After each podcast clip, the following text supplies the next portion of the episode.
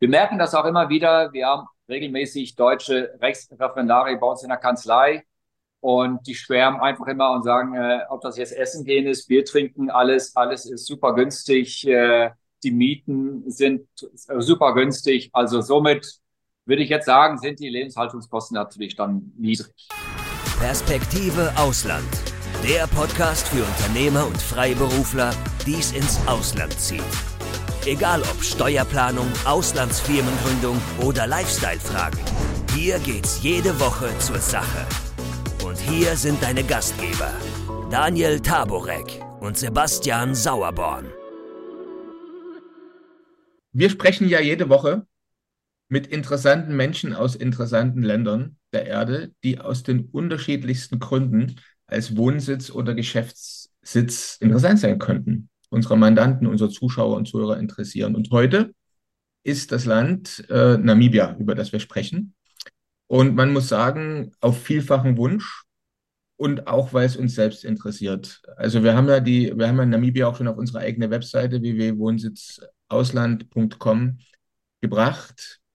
Und äh, weil es einfach wirklich äh, ein paar interessante Punkte gibt, die es interessant machen für, als Wohnsitz und Geschäftssitz. So eine Frage, äh, wo, ich brauche keine Antwort jetzt vom Sebastian oder von Herrn Etzold, aber so eine lustige Frage: Namibia, was hat Namibia und die Mongolei gemeinsam? Keine Ahnung. Also. Ist ja eine große Wüste. Ja, ja, es, es sind die beiden am dünn besiedelsten Länder der Welt. Das ist aber nicht der Grund, weshalb wir es unseren Zuschauern und Zuhörern heute mal als interessanten Wohnsitz vorstellen wollen. Man kann sagen, Namibia, so habe ich es jetzt kennengelernt, ohne da gewesen zu sein, nur von dem, wie ich mich da eingelesen habe, ist ein, eines der ungewöhnlichsten Länder in Afrika. Man kann auch sagen, nirgendwo in Afrika ist es deutscher als in Namibia. Also da gibt es oder gab es, muss man sagen, da können Sie nachher noch was dazu sagen, so, man ist da mitten in Afrika und plötzlich gibt es Ortsnamen wie äh, Schuckmannsburg, Steinhausen oder Straßen, über die man so flanieren kann, so die Kaiser-Wilhelm-Straße zum Beispiel. Also ich habe keine Ahnung, aber wo findet man das noch oder fand man das noch in, in Afrika? Und auch viele deutsche Namen. Also selbst der, der deutsche Botschafter hat den klassischen deutschen Vornamen Andreas beispielsweise ne? und natürlich auch Familiennamen, die man findet. Also das macht, denke ich, Namibia schon einzigartig. Und wir wollten schon lange mal mit einem Experten vor Ort sprechen und sind sehr, sehr froh, dass wir da einen da haben. Und wir werden sehen, es gibt noch viele andere Punkte, die Namibia reizvoll machen. Lieber Ulrich Etzold, stellen Sie sich doch unseren Zuschauern und Zuhörern mal selbst vor hier auf unserem Kanal. Ja, vielen Dank, Herr Taborek, für die Einleitung. Ja, mein Name Ulrich Etzold. Ich bin Anwalt hier in Namibia. Unser Geschäft ist Etzold Dübenare. Die Kanzlei ist eine Zivil- und Wirtschaftskanzlei hier in Windhoek. Ich persönlich befasse mich überwiegend mit Immobilienrecht, Wirtschaftsrecht und äh, Gesellschaftsrecht. Und natürlich gerade in dem Immobilienrecht ist es sehr interessant, denn es sind doch sehr viele Leute, die nach Deutschland auswandern oder die hier investieren, die natürlich als erstes halt eine Immobilie kaufen wollen oder sollen, wenn sie länger hier bleiben wollen, ist es natürlich wichtig, dass die hier natürlich investieren. Dann natürlich hatten wir mal schon, schon mal drüber gesprochen, kurz wie ich nach Namibia gekommen bin. Ich bin hier geboren, äh, in eine deutsche Schule gegangen, dann anschließend in Südafrika studiert, Aufbaustudium in England gemacht und äh, seitdem ich bin ich eigentlich ja praktiziere ich hier in Namibia meine Großeltern väterlicherseits und auch mütterlicherseits sind schon vor dem Zweiten Weltkrieg hier ausgewandert und beide Elternteile sind natürlich hier in Namibia geboren. Sie haben den namibischen Pass tatsächlich, sind also namibischer Staatsbürger, ja? Den habe ich, ja. Sehr interessant. Jetzt, wenn man über Namibia spricht, also wenn Sie mal ganz kurz zusammenfassen, vielleicht für diejenigen auch, die jetzt hier gerade zuschauen und zuhören und sagen, Namibia, sind die verrückt? Was, äh, was stellen die uns da von Land vor? Also wenn Sie mal ganz kurz äh, so in ein, zwei, drei Sätzen zusammenfassen, warum Namibia? Also was macht Namibia als Wohnsitz oder Geschäftssitz, als Land zum Leben, Träumen, Lieben, wie auch immer, interessant? Also ich denke, als erstes muss man hervorheben, äh, gerade weil, ich meine, Namibia ist ein afrikanisches Land, aber es ist trotzdem, also die Lage ist trotzdem politisch sehr stabil. Man hat eine relativ geringe Kriminalität. Ich denke mal, wir haben hier beklagen uns nie über das Wetter. Das Klima ist immer super, im Gegensatz, denke ich mal, zu äh, den europäischen äh, Ländern. Dann haben wir natürlich eine sehr gute Infrastruktur hier, deutsche Schulen, deutsches Kulturgut. Dazu gehört natürlich deutsches Bier, gebraut nach dem rheinischen, äh, ja, nach dem Reinheitsgebot. Dann gibt es eine deutsche Bäckerei, deutsche Tageszeitung. Das sind alles so Sachen, die natürlich für Einwanderer interessant sind, denn dann ist man nicht so komplett vom Unerwarteten überrascht, sondern weiß, dass es hier tatsächlich Gedankengut gibt, ähm, wo man sich wohlfühlen kann. Es gibt eine 20.000 Muttersprachler, also Deutschsprechende hier in Namibia. Und äh, ich denke, dass man sich hier dann auch sehr gut aufgehoben fühlen kann. Ja, das war eine schöne Zusammenfassung. Ich bekomme gerade so eine Idee, Sebastian, für unsere Webseite wohnsitzausland.com. Vielleicht sollten wir noch einen Button ein, einfügen. Länder, in die man auswandern kann, in denen Bier nach deutschem Reinheitsgebot gebraut wird. Das mag ja. Ja, auf jeden Fall. Das auf jeden Fall, ja. Ja, klasse. Namibia, wie gesagt, ich denke, wir werden jetzt noch einige andere interessante Gründe ansprechen, auch jetzt in, in, in Folge noch in einem weiteren Gespräch. Steuerlich gesehen, hatte ich am Anfang schon erwähnt, ganz kurz, äh, könnte auch für den einen oder anderen ein Grund sein, sich für Namibia in, zu interessieren. Vielleicht können Sie da ein paar Sachen uns mhm. noch mit erzählen. Ja, ich denke, steuerlich ist Namibia natürlich sehr attraktiv für Unternehmen, äh, Selbstständige und inzwischen haben wir ja auch seit zwei, drei Jahren dieses äh, Digital Nomads äh, Konzept. Wir, man sagen mal so, wenn wir als Angestellte hierher auswandern, ist nicht so unbedingt äh, sinnvoll. Die äh, Löhne sind dann doch eigentlich relativ niedrig. Aber für Selbstständige, die hier in Namibia unternehmen wollen, auch äh, investieren wollen, denke ich, äh, gibt es da schon sehr gute Steuervorteile. Natürlich haben wir ein Doppelbesteuerungsabkommen zwischen Namibia und Deutschland. Das heißt, eine Person wird ausschließlich dort als steuerpflichtig angesehen, wo sie ansässig ist, beziehungsweise Niederlassung einer Firma. Ganz wichtig natürlich drei positive Besonderheiten dieser Besteuerung sind das quellenbezogene Steuerprinzip. Das heißt, Einkünfte aus nicht namibischen Quellen sind steuerfrei, besonders attraktiv natürlich für Unternehmen. Und dann gibt es, gibt es mehrere Steuern, die es bei uns gar nicht gibt, die es natürlich zum Beispiel jetzt in Deutschland gibt oder auch in anderen deutschsprechenden Ländern, wie zum Beispiel, wir haben keine Kapitalertragssteuern, wir haben keine Schenkungssteuern, wir haben keine Vermögensteuern. Also es gibt so gibt es bei uns nicht. Es ist, wird immer wieder davon geredet, aber bis jetzt sind wir noch komplett befreit. Das heißt, man kann natürlich als Einwanderer oder als Investor seine eigenen, seine eine eigene Steuerstruktur so strukturieren, dass man relativ günstig dabei wegkommt. Was ich damit meine, ist, dass man natürlich weniger Steuern generell dann auch in Deutschland zahlt, da gibt es gewisse Strukturen, die kann man machen, aber ich denke, Namibia bietet sich hier eigentlich ganz gut an. Genau, also zum Beispiel, ähm, jetzt nur, um das ein bisschen hier zu, zu, zu verdeutlichen, was Sie jetzt ähm, da gesagt haben, Herr Etzold. Also, wenn ich jetzt zum Beispiel nach Namibia ziehe ähm, als Deutscher und ich habe eine Kapitalgesellschaft im Ausland, ich sage jetzt mal zum Beispiel Malta oder Zypern oder sowas, ähm, dann wären die Gewinnausschüttungen aus dieser Kapitalgesellschaft dann, also die Dividenden in Namibia äh, steuerfrei, da es keine namibische Quelle hier ist, welche diese Dividenden ausschüttet. Und so kann ich also, wenn ich jetzt Unternehmen habe, die außerhalb von Namibia tätig sind, ähm, natürlich dann hier sehr attraktive steuerliche Vorteile genießen. Ja. Richtig. Ja, das ist sehr, das ist sehr interessant. Ähm, äh, es gibt ja, ähm, wenn man sich so, es, es gibt ja leider gegenüber ähm, Afrika ähm, sehr viele Vorurteile, äh, muss man sagen. Vor allen Dingen deswegen natürlich, weil Afrika, dieser riesige Kontinent, ähm, ja relativ unbekannt ist den meisten. Ja, also gut, der Herr Taborek hatte schon gesagt, also gut, viele waren natürlich in Marokko, Tunesien, Ägypten gehen da auch jetzt relativ viele hin, dann in Urlaub, in, in Urlaub ans Rote Meer, aber es, es, fängt ja schon damit an, dass letztlich auf den Landkarten zum Beispiel Afrika immer viel kleiner aussieht, als wirklich ist, weil dieses Modell, die Landkarten letztlich hier in 2D darzustellen, äh, verzerrt ist und dafür immer letztlich die, den, ähm, äh, den nördlichen Teil des, ähm, des Globus immer viel größer wirken lässt als den südlichen. Also Afrika, dieser riesige Kontinent, ist relativ äh, unbekannt, es gibt viele Vorurteile. Und deswegen natürlich Namibia ist den meisten eigentlich nicht bekannt. Viele wissen doch, okay, das war vielleicht mal irgendwann eine deutsche Kolonie oder der Versuch, eine deutsche Kolonie ähm, ähm, zu etablieren. Also ich weiß aus dem Bekanntenkreis zum Beispiel, dass dort ja äh, sehr viel äh, äh, Industrie äh, auch betrieben wird, dass da sehr viele Bodenschätze gibt.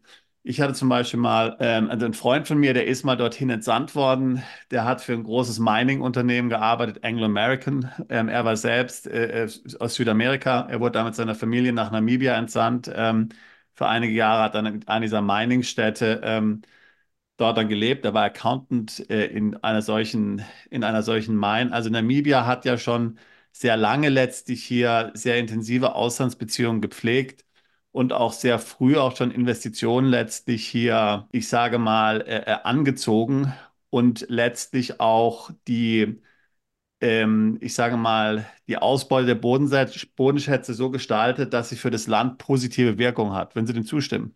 Ja, auf jeden Fall. Also ich denke, als allererstes muss man natürlich hervorheben und ich denke, deswegen ist natürlich oder ist Namibia auch für uns, die jetzt hier sind, äh, immer interessanter, denn wir bekommen ja jetzt schon so ein bisschen mit, der ganze Hype, gerade in dem Mining-Sektor, wie Sie gesagt haben, denn ob das jetzt der grüne Wasserstoff ist oder Öl, das man gefunden hat, äh, also man sieht schon, dass Firmen und äh, Investoren sich positionieren, um auch Teil dieses Rennens zu werden und davon zu profitieren und natürlich selbst hier die wir in der Geschäftswelt bekommen irgendwo auch etwas davon ab. Also deswegen sind wir alle sehr positiv, was dieser Mining-Sektor ähm, so mit sich bringt. Aber ähm, ja, natürlich, die Regierung tut natürlich auch das Nötigste, dass diese Investitionen möglich sind. Da sind natürlich mal ein paar Auflagen und höhere Steuersätze, damit die Bodenschätze halt nicht nur einfach abgeräumt werden und die Gewinne nach, also repatriiert oder exportiert werden. Aber ich denke, im generell ist die Regierung da schon sehr aktiv, äh, dieses, äh, diese Investition halt zu ermöglichen. Ob das jetzt im Goldabbau äh, ist oder halt der grüne Wasserstoff, wird natürlich auch sehr stark subventioniert immer noch. Ich weiß nicht, Sie haben sich ja gesehen, in den letzten, äh, im letzten Jahr der ganze Dialog, der mit Deutschland zum Beispiel stattfand, ja, das klingt, das, das ist sehr interessant. Äh, ich, ich frage mich, wenn man so jetzt, ich verfolge ja Afrika schon auch sehr lange und schon, schon auch mit großem Interesse dran und es sind ja doch viele Entwicklungen, muss man sagen, die, die positiv sind natürlich aus vielen Ländern, aber es gibt natürlich auch äh, immer wieder doch sehr negative äh, Berichte auch aus Afrika und, und auch so Dinge wie jetzt Kriege, Korruption und, und sowas. Und jetzt, ähm, Namibia hat ja doch die Reputation, dass es zum Beispiel, was Korruption betrifft, als eines der wenigsten korrupten Länder eigentlich äh, in Afrika ist. Ähm, können Sie identifizieren, was Namibia oder vielleicht die namibische Regierung jetzt besser gemacht hat in den letzten Jahren? Also man, man vielfach wird ja zum Beispiel gesagt bei den ehemaligen britischen und ähm, französischen Kolonien, dass letztlich der Abzug der Kolonialmächte sehr traumatisch war, chaotisch war und deswegen hat man Chaos hinterlassen und letztlich hatten diese Länder nie die Möglichkeit, wirklich hier äh, sich, sage ich jetzt mal, sauber zu etablieren und hier saubere äh, Strukturen und, und Regierungen und Administration, äh, administrative Strukturen in der Regierung zu schaffen.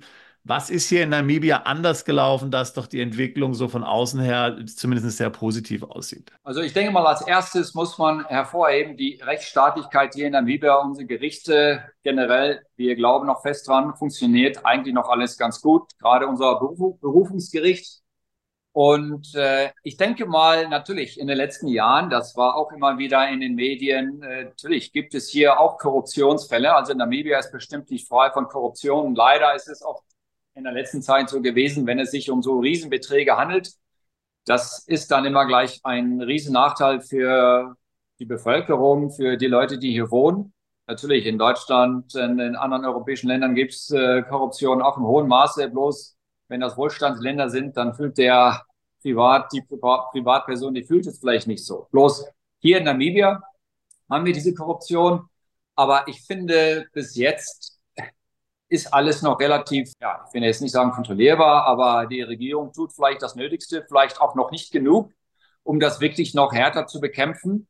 Äh, man ist natürlich dabei, aber ja, ich, das wäre nicht richtig, um zu sagen, hier gibt es keine Korruption. Und ich denke mal, über die letzten Jahre hat wirklich die Ich denke einfach, unsere Demokratie, die Rechtsstaatlichkeit immerhin noch dafür gesorgt, dass das nie so komplett ausgeartet ist, wie zum Beispiel in Südafrika. Ich meine, in Südafrika ist ein ganz anderes Land, ist ein Nachbarland, wesentlich größer, aber dort hat die Korruption, die ist so ausgeartet, dass dort äh, viele Parastatals komplett in Konkurs sind, kein Geld mehr haben und das ist äh, eine Kettenreaktion. Da sind Stadtverwaltungen, die komplett bankrott sind.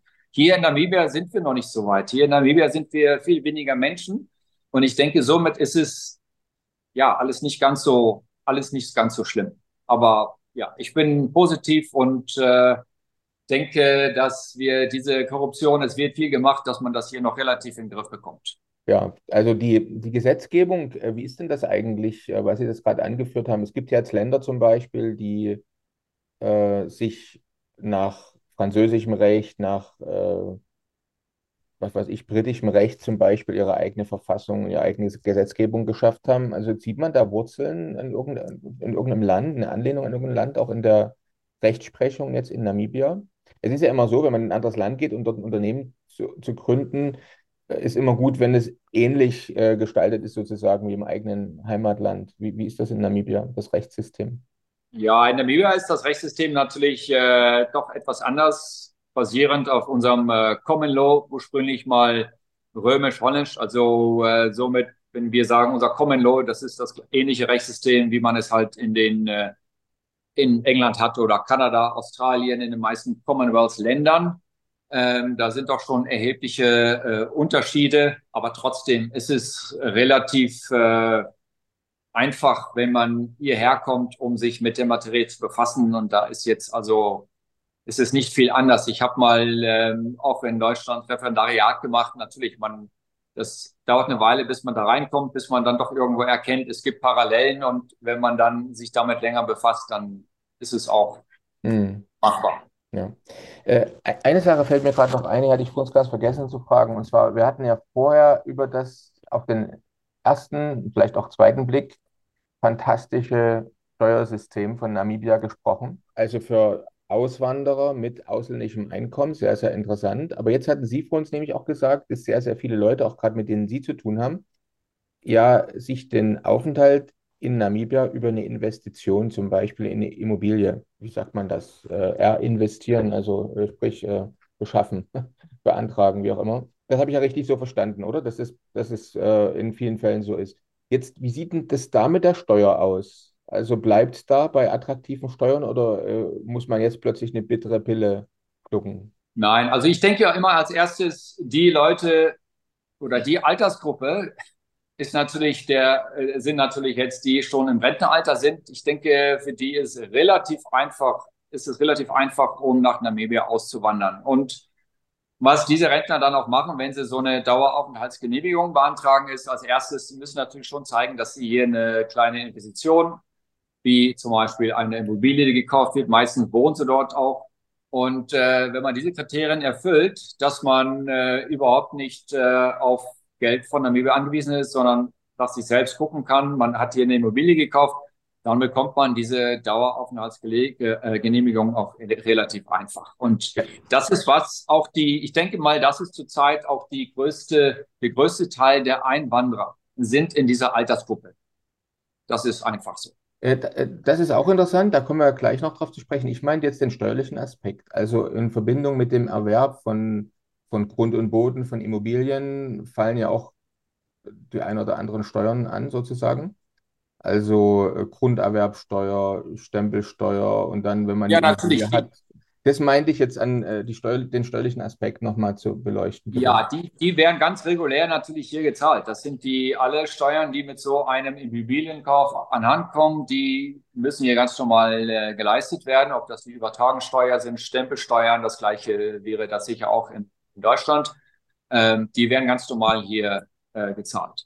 Und wie kann man sich das vorstellen, wenn jetzt äh, die Immobilienpreis, wenn jetzt jemand da kommt und investiert, was ist da so ein üblicher Investitionsvolumen? Das ist etwas, was halt hier noch nicht konkret äh, festgelegt ist per Gesetzgebung, aber es gibt da halt einfach so ein paar Richtlinien von unserem Innenministerium und äh, wenn man regelmäßig mit denen arbeitet, dann weiß man halt, die sagen dann auch, nein, wir schauen ungefähr nach drei bis vier Millionen Namibien-Dollar das ist so ungefähr, was äh, das Investitionsvolumen äh, ähm, ist. Aber ja. was mich jetzt interessiert, ist halt, wenn ich jetzt so eine Investition mache, was erwarten mich jetzt da von Versteuern zum Beispiel? Also wenn ich jetzt ein, eine Immobilie investiere zum Beispiel, was kommt auf mich zu für Kosten? Von, nehmen wir mal an, ich äh, investiere 100.000 Euro, 200.000 Euro, 500.000 Euro, suchen Sie irgendeinen Betrag aus und sagen, daraufhin äh, kommen ungefähr so und so viel.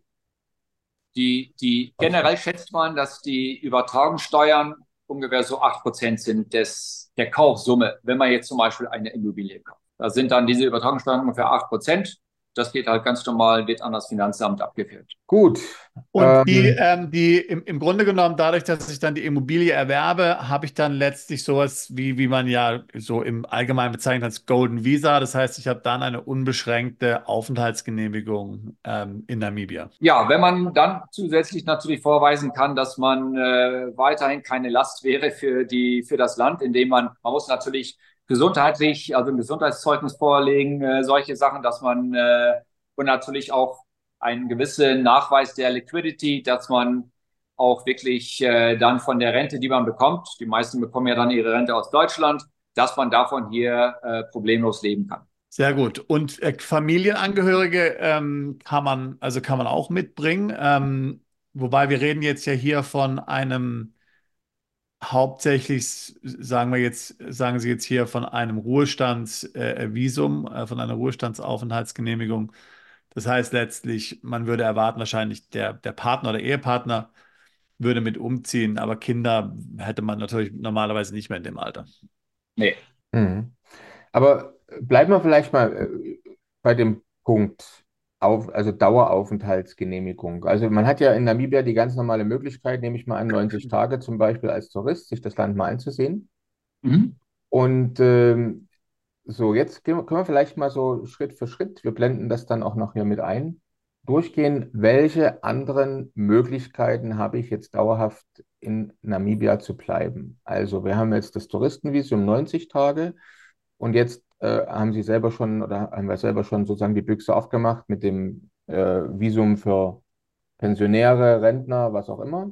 Da haben wir gesagt, die mhm. müssen, um das nochmal äh, festzumachen, die müssen also eine Krankenversicherung nachweisen, die müssen ein Gesundheitszeugnis nachweisen, die müssen nachweisen, dass sie sich äh, finanziell versorgen können, finanziell unabhängig sind und müssen dann zusätzlich aber noch eine Investition machen. Habe ich das richtig verstanden? Oder reicht es, wenn sie einfach Nee, nee, die Investition, Investition ist eigentlich äh, fast ausschlaggebend. Obligatorisch, okay. Ja. Gut. So, das haben wir, also haben wir sozusagen den Ruhestand. So, jetzt äh, jemand wie der Sebastian oder ich, wir sind jetzt nicht im Ruhestand. Ähm, was käme denn für uns in Frage? Ja, es gibt da noch eine Langzeitarbeitserlaubnis. Das ist dann äh, die variiert für, um, sag mal, zwischen ein und zwei Jahren oder ist eins, ein und zwei Jahre gültig ähm, ist meistens geeignet für projektbezogene Arbeit. Und ähm, es ist tatsächlich so, wir haben äh, mal jetzt, wenn man von Erfahrungswerten spricht, ein neues, neulich letzte Woche ein Ehepaar kennengelernt. Die sind in dem Alter von, denke ich mal, 40, 45, sind beide ausgewandert, haben so eine Arbeitserlaubnis bekommen. Ich glaube, die ist zwei Jahre gültig. Äh, ist projektbezogen. Ich glaube, die eröffnen hier ein äh, Restaurant und ähm, müssen natürlich dann auch regelmäßig bei äh, dem Innenministerium vorzeigen können, dass sie tatsächlich das, wie sagt man, implementieren, was sie von Anfang an vorgehabt haben. Der Businessplan, also wenn man ein Restaurant aufmachen möchte, muss man dann zeigen, dass man tatsächlich jetzt aktiv ist, dass man operational ist, dass man äh, Leute eingestellt hat, und wenn das alles funktioniert und wenn man das alles so gemacht hat, dann wird es auch problemlos verlängert äh, für weiter als zwei Jahre. Wenn die natürlich äh, Home Affairs, also unser Innenministerium sieht, dass das doch nicht so implementiert wurde, wie ursprünglich angegeben, dann wird dieses, äh, dieser Aufenthaltsstatus nicht verlängert. Das ist das eine. Dann gibt es natürlich seit, äh, ich glaube, 22, 2022 dieses Digital äh, Nomad Visum glaube, das gibt es auch schon inzwischen bei in anderen Ländern. Und äh, da ist die der maximale Aufenthalt bisher ist äh, diese sechs Monate. Und das kann man auch relativ äh, problemlos beantragen online. Da gibt es halt so ein paar ähm, Kriterien, dass man halt äh, auch sich selbst finanziell äh, äh, versorgen kann und so weiter. Und ich denke, das ist dieses Visum ist sicher entstanden äh, äh wegen dem ganzen Covid, wegen der ganzen Covid-Pandemie, dass man gesagt hat, okay, wir sind alle äh, gebunden an das Homeoffice und natürlich ist ja möglich, Leute, die ihre Arbeit vom Laptop aus machen, die können nach Namibia kommen und brauchen hier auch keine Steuern zahlen und die können für sechs Monate hier bleiben. Aber dieses äh, Digital Nomad Visum ist in der Regel auch nicht verlängerbar. Also da muss man erstmal wieder warten. Äh, wie sagt man, ich glaube, man kann im darauf folgenden Jahr wieder einen Antrag stellen. Also sagen wir in dem, nach, nach einem Jahr. Genau, also das heißt, die, die, die Mandanten, von denen Sie da gerade eben erzählt haben, die im Grunde genommen dort eine Arbeitserlaubnis bekommen haben, das, das das könnte ja insofern interessant sein, weil wie gesagt, die haben also ihr eigenes Unternehmen gegründet, äh, haben dort ein Restaurant eröffnet und haben dann letztlich dadurch, dass sie eben naja, in dem eigenen Restaurant, in dem eigenen Betrieb arbeiten, da eine Arbeitserlaubnis bekommen. Das heißt, man braucht auch jetzt nicht unbedingt, äh, wenn man einen, äh, jetzt irgendwie einen, einen externen Arbeitgeber, sondern kann sein eigenes Unternehmen etablieren,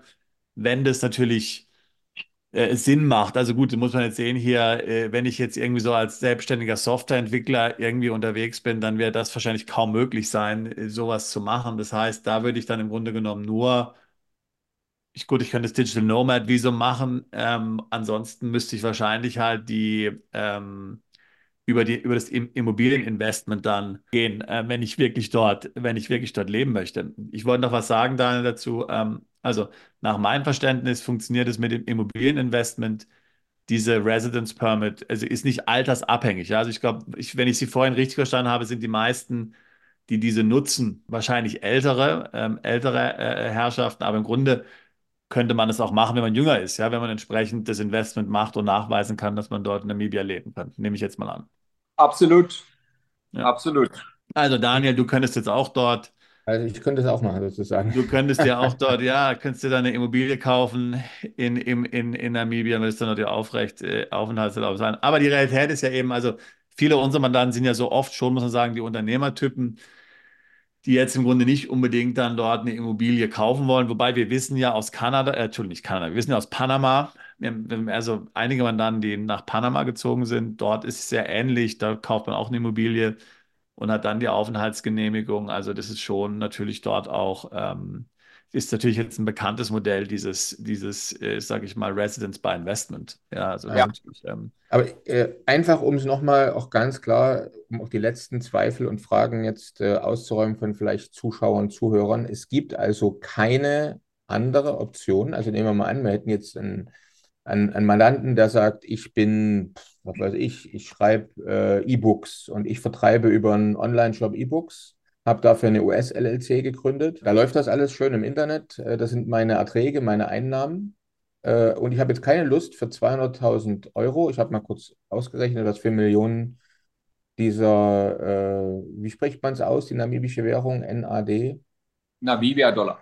Namibia-Dollar, okay. Ja. Also ich habe jetzt keine, ich habe jetzt keine Lust für 4 Millionen Namibia-Dollar, also sprich, das sind 200.000 Euro ungefähr, äh, das da äh, ein Haus zu kaufen, gibt es keine andere Möglichkeit. Das ist die einzige Möglichkeit. Ne? Es sei denn, er würde ein lokales Unternehmen gründen und dann seine zum Beispiel E-Books über dieses Unternehmen erstellen, was, was auch immer machen. Dann müsste er aber äh, dann dort natürlich lokale Einkommenssteuern bezahlen in Namibia, beziehungsweise ja. Körperschaftssteuer und so weiter und so fort. Personal, Personal schaffen und Arbeitsplätze schaffen genau. und so weiter. Ja. Genau, weil Ende des Tages geht es ja auch darum, und das kann ich natürlich auch nachvollziehen. Ähm, die Regierung wird sich hier immer fragen, das Land Namibia, was haben wir davon?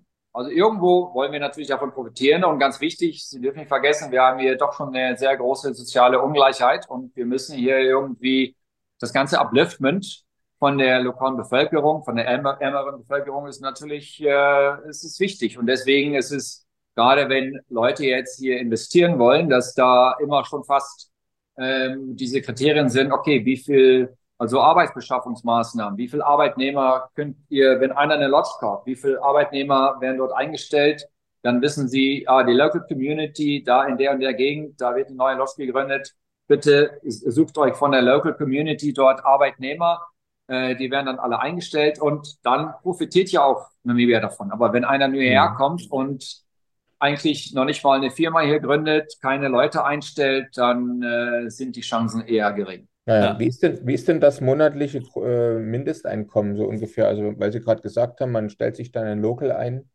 oder mehr ja, nee, Locals ein. Das, das sind Statistiken, die kann ich Ihnen jetzt nicht so aus dem Kopf sagen, denn das ist schon sehr wirklich sehr unterschiedlich. Aber was jetzt die, das Mindesteinkommen hier ist, müsste ich nachgucken. Aber es ist doch schon sehr gering, gerade die, äh, die, die kommen, sagen wir mal so, die lokale Bevölkerung auf dem Land. Die Armut ist halt einfach noch sehr groß. Äh, jetzt interessieren sich immer wieder auch Mandanten, Zuschauer für so eine Plan B, zweite Staatsbürgerschaft. Äh, und da haben wir uns gefragt, ist da Namibia eine Option? Es gibt ja eine ganze Reihe von Ländern, die ihre Staatsbürgerschaften äh, per Investment auch rausgeben. Also man investiert. Übrigens äh, gibt es einige Länder, wo man wenig, weniger als 200.000 Euro investieren muss und man hat schon nicht bloß Aufenthalt, sondern auch einen Pass zum Beispiel. Mhm. Ähm, wie ist denn das in Namibia? Ist, der, ist äh, der, der Pass überhaupt interessant? Also wo kann man da überall hinreisen? Also wie lange dauert das? Wie sind die Hürden, so eine Staatsbürgerschaft zu bekommen? Ich muss von vorneweg sagen, ich weiß nicht, ob es wirklich so interessant ist, die namibische Staatsbürgerschaft zu bekommen, wenn man jetzt zum Beispiel eine deutsche hat oder eine österreichische oder eine Euro, irgendwie einen europäischen Pass. Aber wenn man hier mindestens sagen wir, jetzt zehn Jahre gewohnt hat, äh, gelebt hat in Namibia, dann gibt es da die Möglichkeiten, natürlich durch eine Heirat, wenn man äh, auch schon so lange darin lebt, dann könnte man so eine Staatsbürgerschaft beantragen oder ganz normal hier zehn Jahre gearbeitet hat, kann man auch so eine Einbürgerung beantragen. Aber das muss ich ehrlich sagen, kommt in der Regel selten vor. Ich, ich kenne kaum Leute, die die namibische Staatsangehörigkeit als solches beantragt haben. Denn es ist ja oft so, von den Ländern, da wo sie herkommen, ich weiß ja auch nicht, ob die duale Staatsbürgerschaft dann auch äh, erlaubt wird. Von Namibia aus wird es erlaubt. Also wir haben viele, die meisten der deutsch sprechenden Namibier hier haben alle auch einen deutschen Pass. Da ist es äh, in der Regel kein Problem. Aber ähm, ich wüsste jetzt nicht, wie, ob das wirklich so vorteilhaft ist, ob man, wenn man hier nach Namibia auswandert, dass man eine andere Staatsbürgerschaft ablegen würde und die namibische Staatsbürgerschaft beantragen möchte. Okay, verstehe. Also wir hatten übrigens mal eine, eine, eine Miss Germany mit, mit äh, namibianischen Pass. Ich weiß nicht, ob wir ja. mehr wissen als wir. Ne? Das, ich glaube, äh, Baumgärtner war der Nachname. Äh, Bei den damit ist, also ich glaube, Le Leonie von Hase, kann das sein, dass das. Ja, äh, das auch, ja. Ja, Weil wir vielleicht mal wieder eine neue. Aber ja, interessant. Jetzt ist es ja nicht nur interessant zu wissen, wie hoch die Steuern sind, äh, da haben wir schon gesehen, sehr attraktiv oder wie einfach oder schwer ist oder wie viel man investieren muss, um an das goldene Visa zu kommen. Eine ganz wichtige Frage ist auch, was kostet mich denn eigentlich das Leben in Namibia? Äh, was erwartet mich da sonst noch an äh, im Umfeld? Also wie ist das Gesundheitssystem, Sozialsystem? Aber vielleicht beginnen wir mal mit den Lebenskosten. Also wie kann man sich das vorstellen? Was kostet mich der Espresso? Was kostet mich die, die Miete? Also jetzt nur so ungefähr.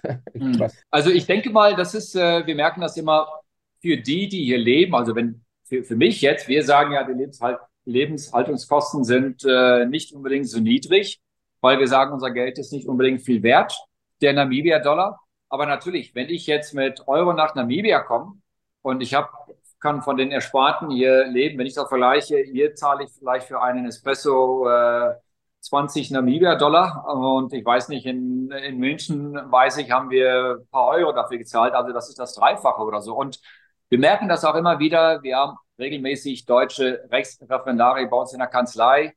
Und die schwärmen einfach immer und sagen, äh, ob das jetzt Essen gehen ist, Bier trinken, alles, alles ist super günstig. Äh, die Mieten sind super günstig. Also somit würde ich jetzt sagen, sind die Lebenshaltungskosten natürlich dann niedrig. Wenn man sich jetzt mal Namibia vorstellt, also Namibia ist ja zweieinhalb Mal größer als Deutschland, ja, mhm. also ein riesiges Land. Bevölkerung insgesamt zweieinhalb Millionen. Davon leben ungefähr 500.000 in Windhoek, der Hauptstadt. Das heißt, zwei Millionen Menschen leben da noch in diesem riesigen Land verteilt. Man muss natürlich sagen, gut, meines Wissens nach, bitte korrigieren Sie mich, wenn ich mich irre, ein Drittel ungefähr ist Wüste. Ja, wie, wie, wa, was gibt es jetzt außer Windhoek zum Beispiel noch für, für Städte? Ähm, ist es also dann, äh, gibt es da noch weitere ähm, wichtige, sage ich jetzt mal, urbane Zentren? Ähm, oder ist dann wirklich alles in kleinen Dörfern und kleinen Städten dann hier der Rest der Bevölkerung verteilt? Nein, es gibt natürlich, ich denke mal, die beliebteste Stadt oder das beliebteste Dorf eigentlich äh, ist immer noch Swakopmund. Jeder, der hier in Urlaub nach Namibia kommt, äh, fährt meistens auch nach Swakopmund. Ist ein kleines Küstendorf mit sehr viel deutscher Geschichte. deutschen Kulturgut. Ähm, das ist da auch, es ja deutsche, deutsche Backware und äh, der ganze deutsche Baustil. Also da findet man sehr viel deutsche Geschichte, ist sehr beliebt. Und ähm, dann gibt es natürlich so wie Walfisch bei, ist auch inzwischen sehr ähm, interessant, denn der Hafen wächst, die Stadt wächst wegen den Investitionen, die bisher hier getätigt wurden, ist natürlich ein wichtiger Standort für Namibia. Und dann ist ganz wichtig, gibt es noch vielleicht Zumip, ist im Norden des Landes eine größere Stadt, ja, wo ein bisschen Industrie ist. Und ja, ich denke im Allgemeinen, der Rest der, des, der namibischen Bevölkerung oder der größte Teil ist natürlich im Norden Namibias. Deswegen haben wir da das Ovamboland zum Beispiel, Kaoko-Feld, Caprivi. Das sind die ganzen Regionen, wo die lokale Bevölkerung wohnt. Und da ist, das ist, denke ich mal, der größte Teil der Bevölkerung in Namibia. Und die äh, mit, mit den Deutschsprachigen, die, die Sie jetzt, ähm, mit denen Sie jetzt hier auch zu tun haben, also Ihre Mandanten, die nach Namibia auch umziehen, die, die konzentrieren sich auch im Wesentlichen dann auf diese Gebiete, die Sie jetzt genannt haben, ja? Die konzentrieren sich hier auf Windhoek und Swakopmund und äh, auch interessant ist, es gibt inzwischen außerhalb Windhoek äh, gibt es inzwischen diese äh, Wohnestates, was natürlich interessant ist, denn man wohnt da nicht in der Stadt, man wohnt außerhalb von Windhoek, aber das ist dann so eine gated Community. Das Konzept ist so in den letzten Jahren hat, äh, hat sich das hier gut entwickelt. Es gibt auch so unweit von Windhoek so einen Golf-Estate. Man braucht da jetzt nicht Golf spielen, aber ich weiß, da sind viele Mandanten, die sich auch schon dort eingekauft haben, weil das relativ friedlich ist und so. Das heißt, man kann trotzdem weg von dem Stadtleben und wohnt dann in so einem Estate, wo man doch relativ viel Natur dann um sich hat. Und jetzt die in, in ähm, also gut, ich meine, mir ist klar, natürlich, in, in den Städten bewegt man sich mit dem Auto weiter, aber wenn man jetzt so von wenn man jetzt auf dem Land reist, ähm, wie, wie ist da die Infrastruktur? Ist da, gibt es da ein Netz von Autobahnen oder Flugzeug oder, oder wie ist so die, was ist so das, was man üblicherweise macht, wenn man jetzt so äh, ähm, hier von Stadt, von einer Stadt in die andere muss zum Beispiel? Ja, also erstmal, das Straßennetz ist eigentlich sehr gut ausgebaut in Namibia. Man kann mit dem Auto überall hinfahren. Wir haben natürlich zu den, die Verbindungsstraßen zu den meisten Städten sind natürlich geteert. Und dann gibt es natürlich ganz normal die Schotterpisten, zum Beispiel, wenn man durch die Wüste fährt, Richtung Sossusvlei äh, oder ins Damaraland. Es gibt dann halt schon, äh, das sind alles Schotterpisten, aber mit den meisten Autos sind diese ganzen Straßen befahrbar. Und Flugzeug, ja, Flugzeug vielleicht die, die sich jetzt äh, leisten können, die würden jetzt fliegen, aber in der Regel fahren alle und man kann hier problemlos fahren. Naja, also wir kennen ja zum Beispiel, ich meine, mit Flugzeug meine ich jetzt, man kennt ja zum Beispiel so, zum, zum Beispiel in Alaska ist passiert ja viel mit Kleinflugzeug. Ja. Es gibt ja so riesige, andere riesige Gebiete, wo viel mit Kleinflugzeug einfach passiert, wo es eigentlich im Grunde das Kleinflugzeug eher so ein Taxi ist, ja, nicht besonders komfortabel, nicht luxuriös, ja. Aber ich meine, das ist der einzige ja. Weg, irgendwo hinzukommen, ja. Ja, nee, das ist hier nicht nötig, da braucht man nicht fliegen. Hier kann man mit äh, allen Autos eigentlich, äh, natürlich, Schotterstraße, Schotterpisten, ist es gut, wenn man da einen größeren Wagen hat und nicht jetzt unbedingt so einen kleinen PKW. Ähm, aber wenn man da dann irgendwie ein Allrad hat, ist noch am besten. Da kommt man gut, gut voran. Und wenn man jetzt von Deutschland aus anreist, wo würde man dann eigentlich ankommen? Fliegt man dann über Südafrika oder wie kommt man, wie kommt man nach Namibia? Nee, man fliegt nicht über Südafrika, es sei denn, man hat einen Flieger, der dass man halt erst in Johannesburg oder in Kapstadt landet und der einen dann ein Zubringer dann hier nach Windhoek, aber die meisten kommen eigentlich direkt, äh, wenn man jetzt von Frankfurt aus fliegen würde, die landen hier direkt beim Windhoeker, das ist der Hosea Kotako Internationale Flughafen, ist hier ungefähr so eine halbe Stunde außerhalb Windhoek. Und äh, äh, ja, da gibt es, könnte man sich dann Auto mieten und seine Reise von dort aus gleich fortsetzen. Cool. Und äh, jetzt ist ja so, dass die Landessprache ist ja Englisch. Äh, das heißt, man, man denkt, man kommt da eigentlich ganz gut zurecht und trotzdem gibt es ja da auch diese ähm, interessante lokale Sprache, mit denen, ich habe das irgendwo vor kurzem mal so ein Lied gehört, äh, mit diesen Klack oder wie nennt man das, diese Klicklaute dazwischen. Äh, also eine ja. sehr, sehr eigentümliche. Können Sie das sprechen eigentlich, Herr Etzold? Haben Sie so, haben Sie eine lokale Sprache gelernt? Ich meine, mit namibischem Pass sollten Sie doch auch eine lokale Sprache. Nein, habe ich nicht ich kann, äh, also ich, wir sind, ja, die meisten hier sind dreisprachig jetzt, wenn man jetzt Deutsch dazu zählt, hm. äh, hier dann äh, aufgewachsen, also von uns deutschen Muttersprachlern, ich kenne Afrikaans, Deutsch, Englisch. Es gibt ein paar ganz wenige Pharmakinder, die kennen vielleicht noch dann äh, eine Sprache, also Herero oder Oshibambo sprechen, gerade wenn sie noch jung auf der Farm sind, aber die meisten verlernen es dann doch, im, äh, sobald sie die Farm verlassen.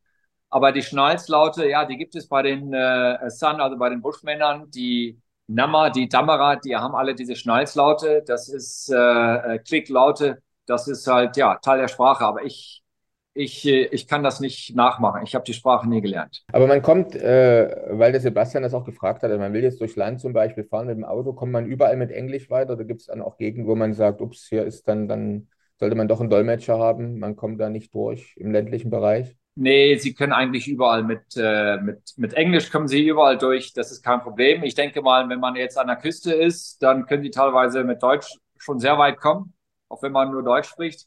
Und natürlich ist es so, dass die ländliche Bevölkerung äh, immer noch sehr gut Afrikaans spricht und teilweise besser Afrikaans spricht als Englisch. Das ist die Sprache, mit der sie damals in der Apartheid halt aufgewachsen sind.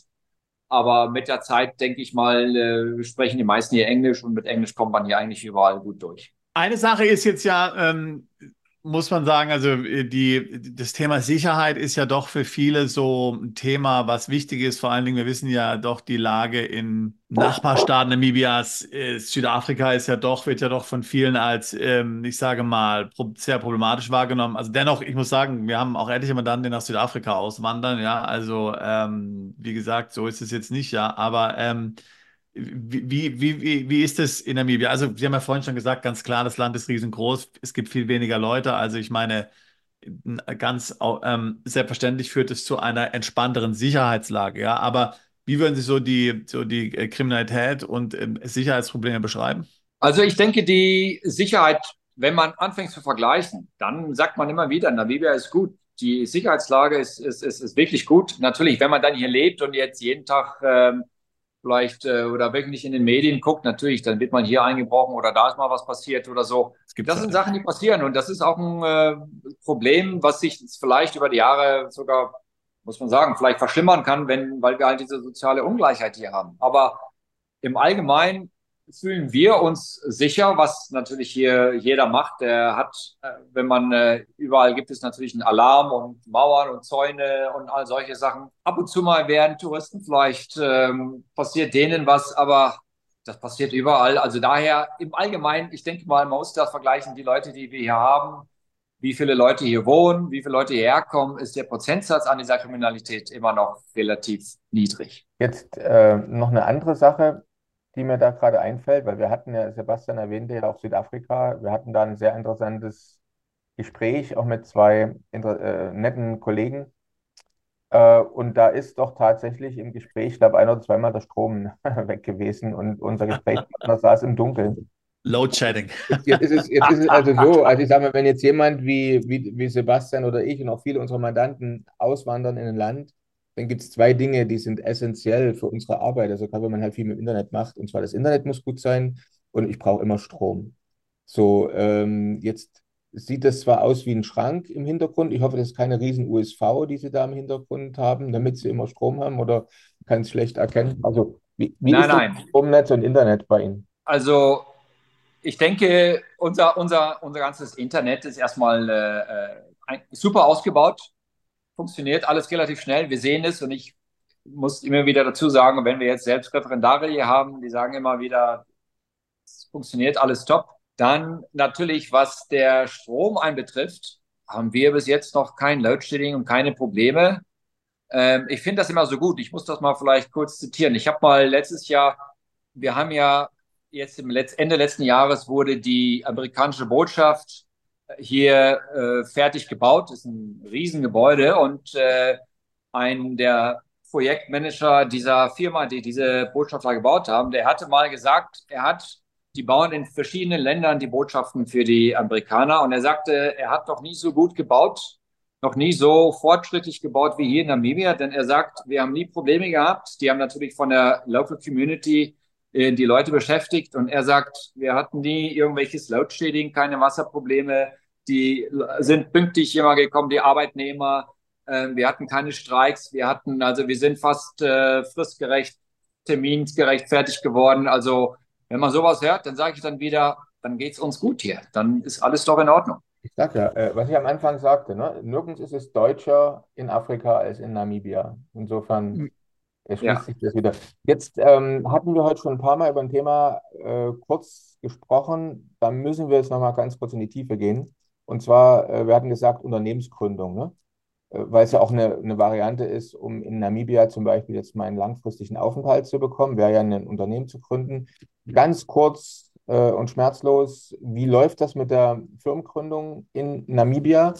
Und eine Frage, die immer wieder dazu kommt, also es ist ja immer die Frage, was gibt es für Unternehmen, wie einfach und schwer, wie teuer ist es, ein Unternehmen zu etablieren, wie lange dauert das, wie ist die, wie ist die ganze Behörden, sind die Behördenwege, ist es digital, viel Paperwork oder Formulare, aber ganz wichtig, am Ende nicht vergessen, wenn ich jetzt auch äh, ein Bankkonto will, ist es einfach oder schwer, ein Bankkonto zu bekommen. Und jetzt haben wir schon mal Länder gehabt, da ist es einfach, ein Bankkonto zu bekommen.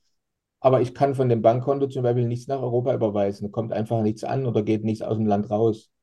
Ich glaube, Argentinien zum Beispiel war eins der Länder, über das wir da gesprochen hatten. Da kann man einfach nichts rausschicken. Also, das ist ganz wichtig für unsere Mandantschaft, das auch nochmal zu hören von Ihnen. Ja, ich denke mal im Allgemeinen, Firmengründung ist hier überhaupt gar kein Problem. Wir haben ja inzwischen äh, auch so etwas wie unser Handels- oder Gesellschaftsregister. Äh, BIPA wird das genannt, Business Intellectual äh, Property. Und dort werden die Firmengründungen gemacht. Das eine ist natürlich, äh, äh, als, oder als Rechtsgrundlage haben wir natürlich unser Companies Act, unser Gesellschaftsgesetz, weiß gar nicht, ja, Gesellschaftsgesetz. Und das wird dann da im, äh, als Unternehmen in diesem Handelsregister eingetragen bei dieser Business and Intellectual Property Authority, abgekürzt BIPA. Ich denke, die meisten Unternehmen würden halt eine ganz normale GmbH gründen. Das ist hier bei uns eine Private äh, Company. Und im Unterschied zu Deutschland oder zu so einer GmbH, hier ist da zum Beispiel kein Mindestkapital erforderlich. Anzahl der Gesellschafter sind ungefähr 50. Die Haftung ist beschränkt. Und das kann man alles äh, online machen, aber meistens wenden die Investoren oder jemand, der das hier machen möchte, sich an eine Kanzlei oder an eine Wirtschaftsprüfungskanzlei und sagt, bitte registriert mir so eine GmbH. Das andere ist natürlich, nennen wir hier eine Public Company, also vergleichbar mit einer deutschen AG, ist natürlich eher seltener der Fall, es sei denn, es ist ein großes Unternehmen, die hier wirklich äh, große Sachen machen wollen. Sagen wir mal zum Beispiel eine Mine bauen oder so, dann wäre es natürlich sinnvoll mit so etwas.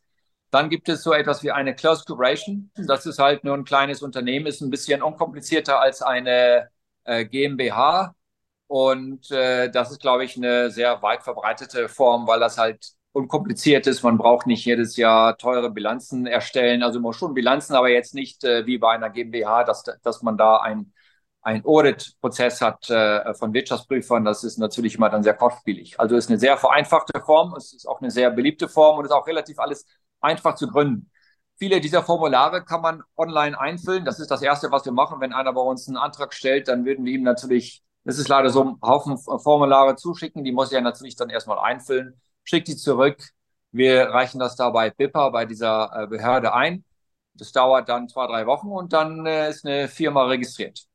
Wenn man diese Beweis hat dieser Registrierung, dann ist es auch relativ einfach, dann ein Bankkonto aufzumachen. Man muss sich ja dann überall registrieren, wenn man dann zum Beispiel das Unternehmen anfangen möchte. Man hat jetzt äh, zum Beispiel ein äh, Grundstück gefunden, da muss man natürlich auch von der Stadtverwaltung ein Certificate of Fitness nennen, wenn das einfach nur eine, eine Unbedenklichkeitsbescheinigung, dass man hier jetzt dann anfangen kann. Aber das sind alles dann kleinere Formalitäten. Ja. Aber der Prozess läuft eigentlich relativ unkompliziert. Und das Bankensystem in Namibia, also kann man da einfach nach Europa, USA oder irgendwo hin Geld empfangen, Geld überweisen oder wie läuft das? absolut gar kein Problem. Ja, Insbesondere, wenn Sie. Mir, mir fiel es wieder ein, Südafrika war, war so ein Land auch, wo das ja. nicht möglich ist. Ne? Wir haben Kapitalkontrollen, also ja, genau. Ja. ja.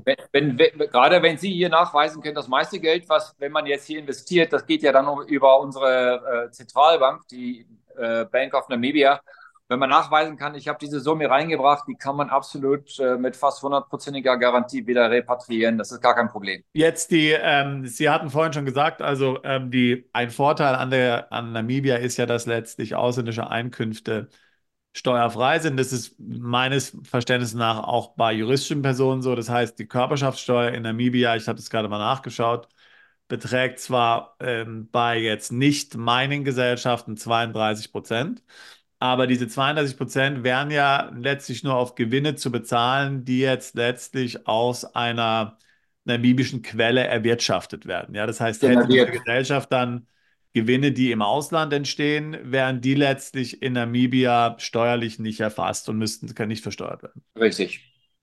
Ja, also daher, ähm, daher natürlich auch für jemanden, der dort, äh, der dort wohnt, möglicherweise relativ interessant. Ich hatte mal zwischendurch so angeschaut, äh, hier die, mal eben online kurz geschaut bei solchen entsprechenden Webseiten. Also das, äh, die, wie Sie vorhin schon gesagt hatten, also das, äh, das Durchschnittseinkommens pro Kopfeinkommen ist natürlich sehr gering.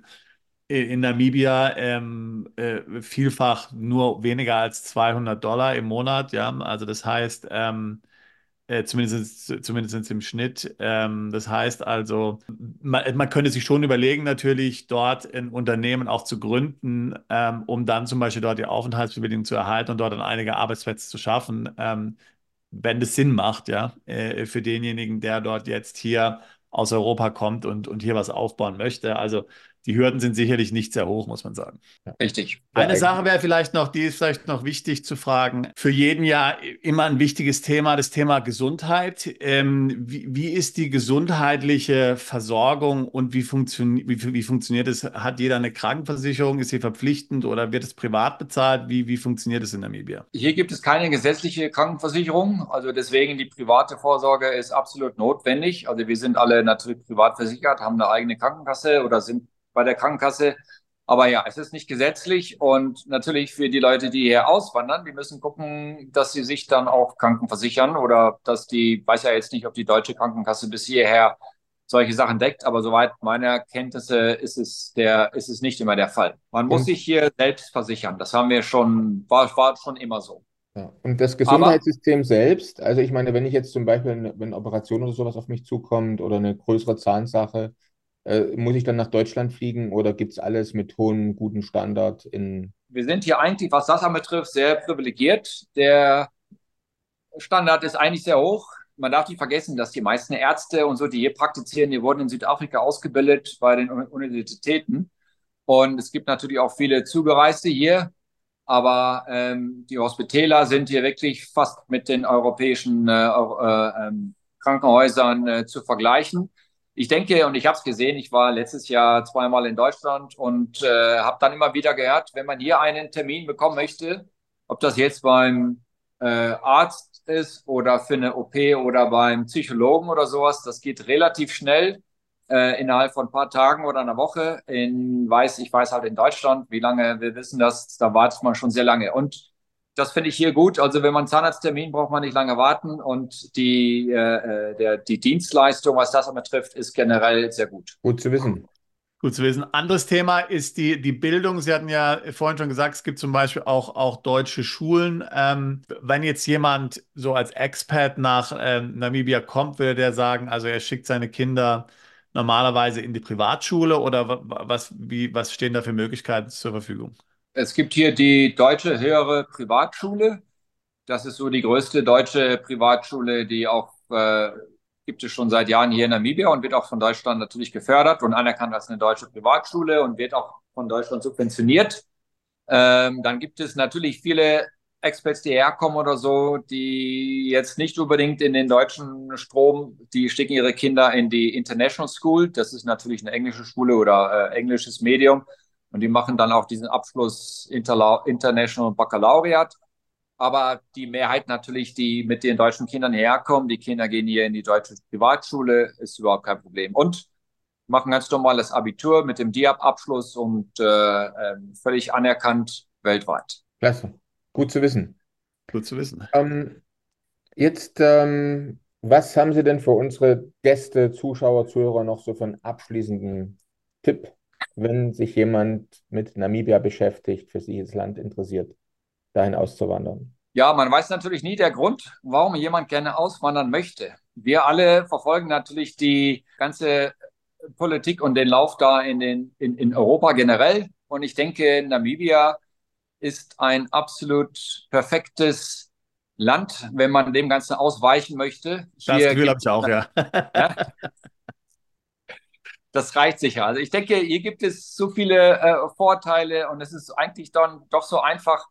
Und ich denke, dass wir uns mit vielen Sachen da gar nicht auseinandersetzen müssen in Europa. Und deswegen denke ich, ist Namibia eine gute Alternative.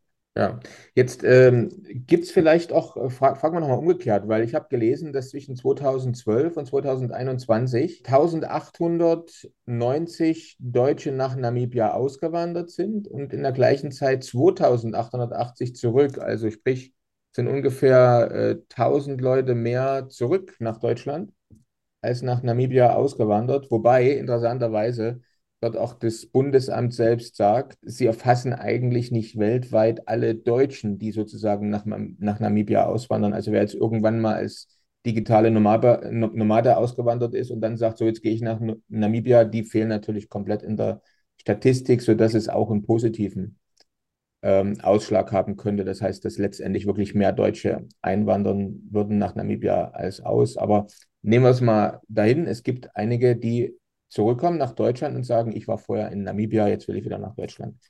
Gibt es jemanden, wo Sie sagen, der passt nicht hierher? Also der sollte sich das sehr gut überlegen. Ja gut, wenn jemand jetzt äh, die Ansprüche hat, dass er unbedingt ein U-Bahn-System und äh, ent gut entwickeltes Transportwesen und so, natürlich, das sind so Sachen, die, die haben wir hier nicht. Gibt es wenig Schweizer, würde ich sagen. In, in, da müsste es wenig, wenig Schweizer geben in, ja. in Namibia ich kenne auch viel, wenig äh, Leute, die wirklich äh, wieder zurück nach Deutschland sind. Wenn, dann ist hier irgendwas vielleicht schiefgelaufen oder so. Aber ich habe da jetzt noch keine persönlichen Erfahrungen mitgemacht, dass ich jetzt diese Leute kenne.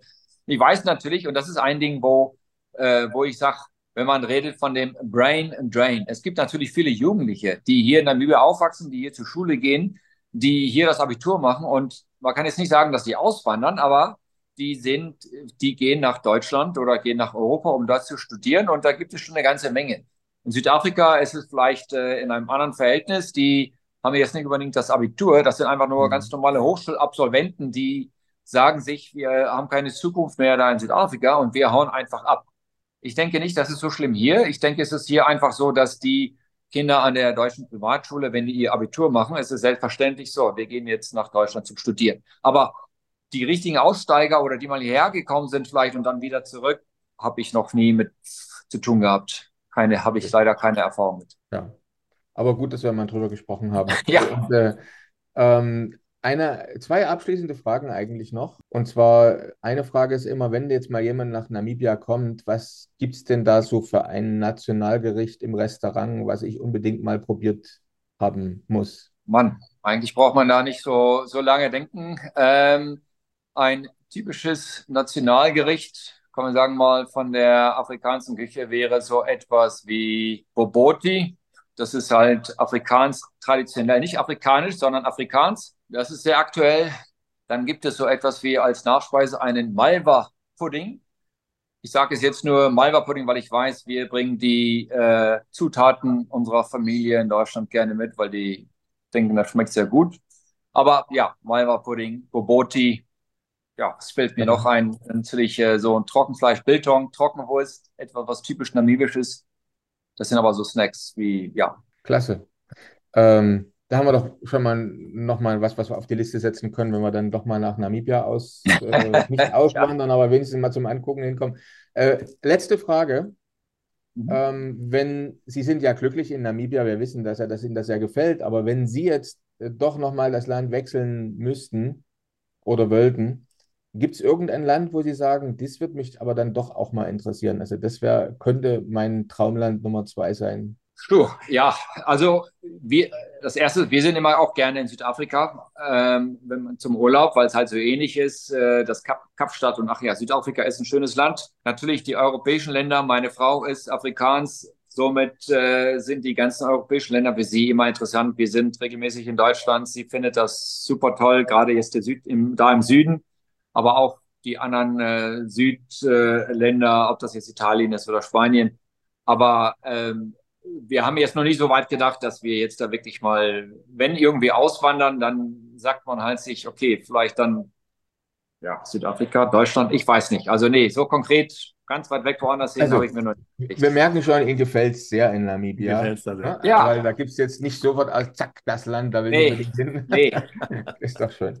Ähm, da kann ich nur sagen, äh, lieber Herr Etzold, wir blenden, wenn Sie damit einverstanden sind, für unsere Zuschauer ein, wie man sie erreicht. Also ja. wer auch immer jetzt noch Fragen hat und sich mit Ihnen weiter unterhalten möchte, der findet am Ende des Videos Ihre Kontaktdaten. Wir sagen vielen, vielen herzlichen Dank für die Zeit. Es war Nicht zu danken, ich bedanke mich spannend, auch. hat viel Spaß gemacht und ähm, wir hoffen, wir sehen uns mal wieder, ne? Entweder auf dem Kanal oder dann in Namibia. Genau, auf jeden Fall. Auf jeden Fall. Herzlich willkommen hier in Namibia, wenn Sie mal kommen. Okay, dann vielen herzlichen Alles Dank. klar. Ja, Dankeschön. Gerne. Alright. Dankeschön. Ja. Herzog. Tschüss. Bist du Unternehmer, Freiberufler oder Investor? Zieht es dich schon lange ins Ausland?